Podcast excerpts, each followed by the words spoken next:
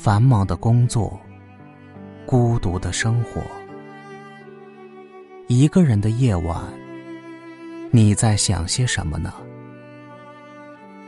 放下疲惫，舒展心情。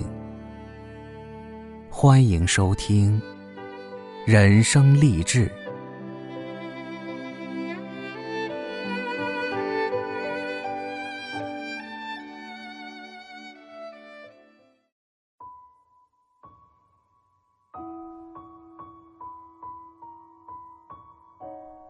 Hello，各位亲爱的小伙伴，大家好，我是吴庸，欢迎收听《人生励志》。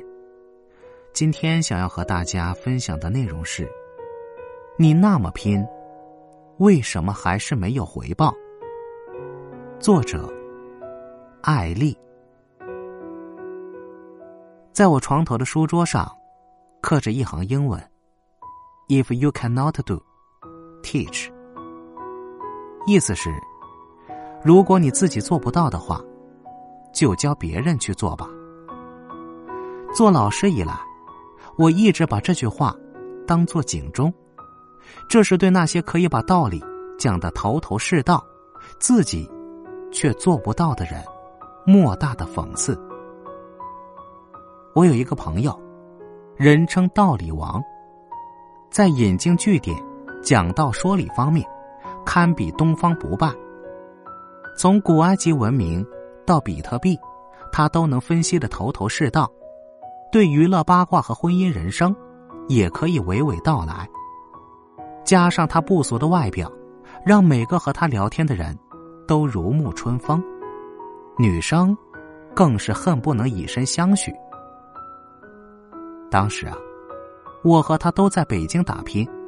合租蜗居在中关村一个十几平方的小屋里，这里是北京最繁华的地段之一。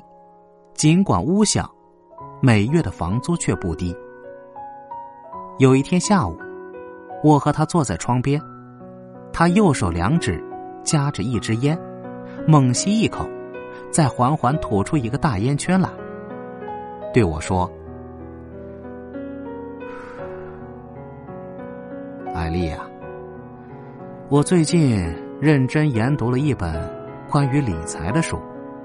你说，现在存在银行里的钱每天都在贬值。要成功，要在北京混下去，而且混出个模样来，靠在公司做一个小职员，就算每年涨一点工资，五年升一次职，这辈子也没什么前途。要想出人头地，一定不能走寻常路。哎，咱们凑点钱，做贵金属投资吧。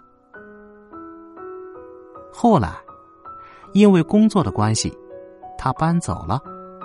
但是每隔一段时间，他就会打电话告诉我，他又换了工作，进入了新行业，或者又发现了短期内挣大钱的方法。但无论是新行业，还是新投资方法，他都没有最终坚持下来。因此，他也成了一个后悔药的长期服用者。这个世界上，有爱讲道理的人，更有爱听道理的人。总会有许多追随者，通过各种渠道，来获得自己想要、需要，或者觉得不得不要的道理。可是啊。这些道理，真的那么有用吗？听完英语学习讲座，立刻发誓在半年内拿下 GRE、托福，在一年内拿到美国名校的 offer。可是每年拿到奖学金的人，永远是少数呀。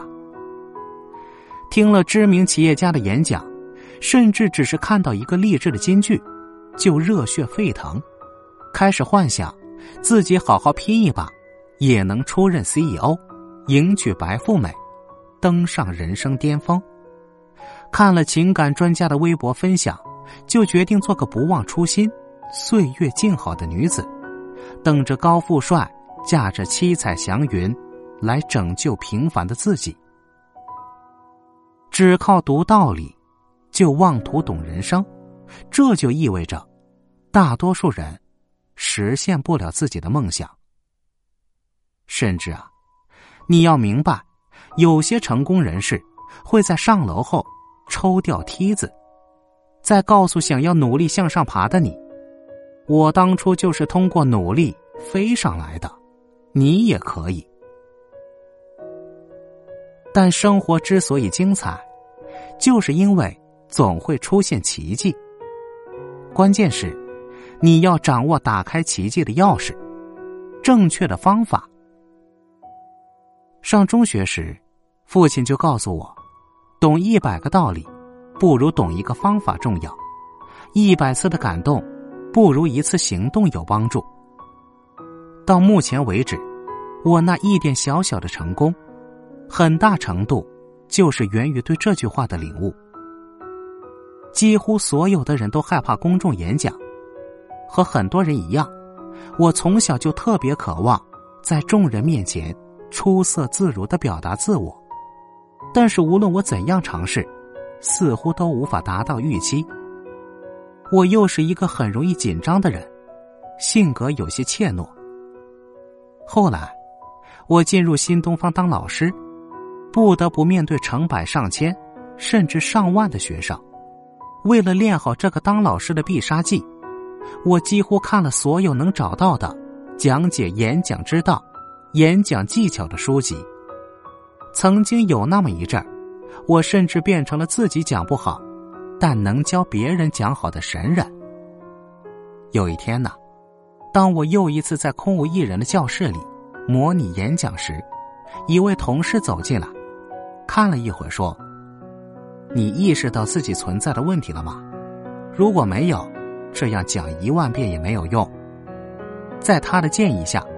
我采用了刻意练习的方法。刻意练习是佛罗里达大学的心理学家安德斯·艾瑞克斯提出的一套练习方法。方法的秘诀在于重复与反馈。首先，练习者需要建立对正确方法的认知。以演讲来说，必须真正去了解什么是好的演讲，而想要达到这一点。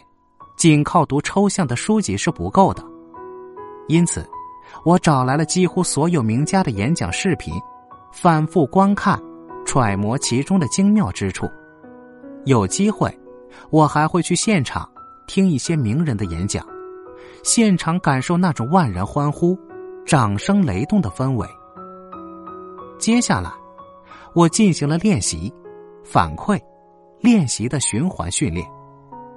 刻意练习是以错误为中心的练习，练习者必须建立起对错误的极度敏感，一旦发现自己错了，会感到非常不舒服，然后一直练习到改正了为止。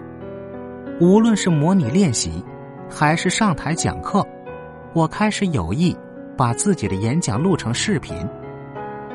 回到家，再反复观看这些视频。一开始。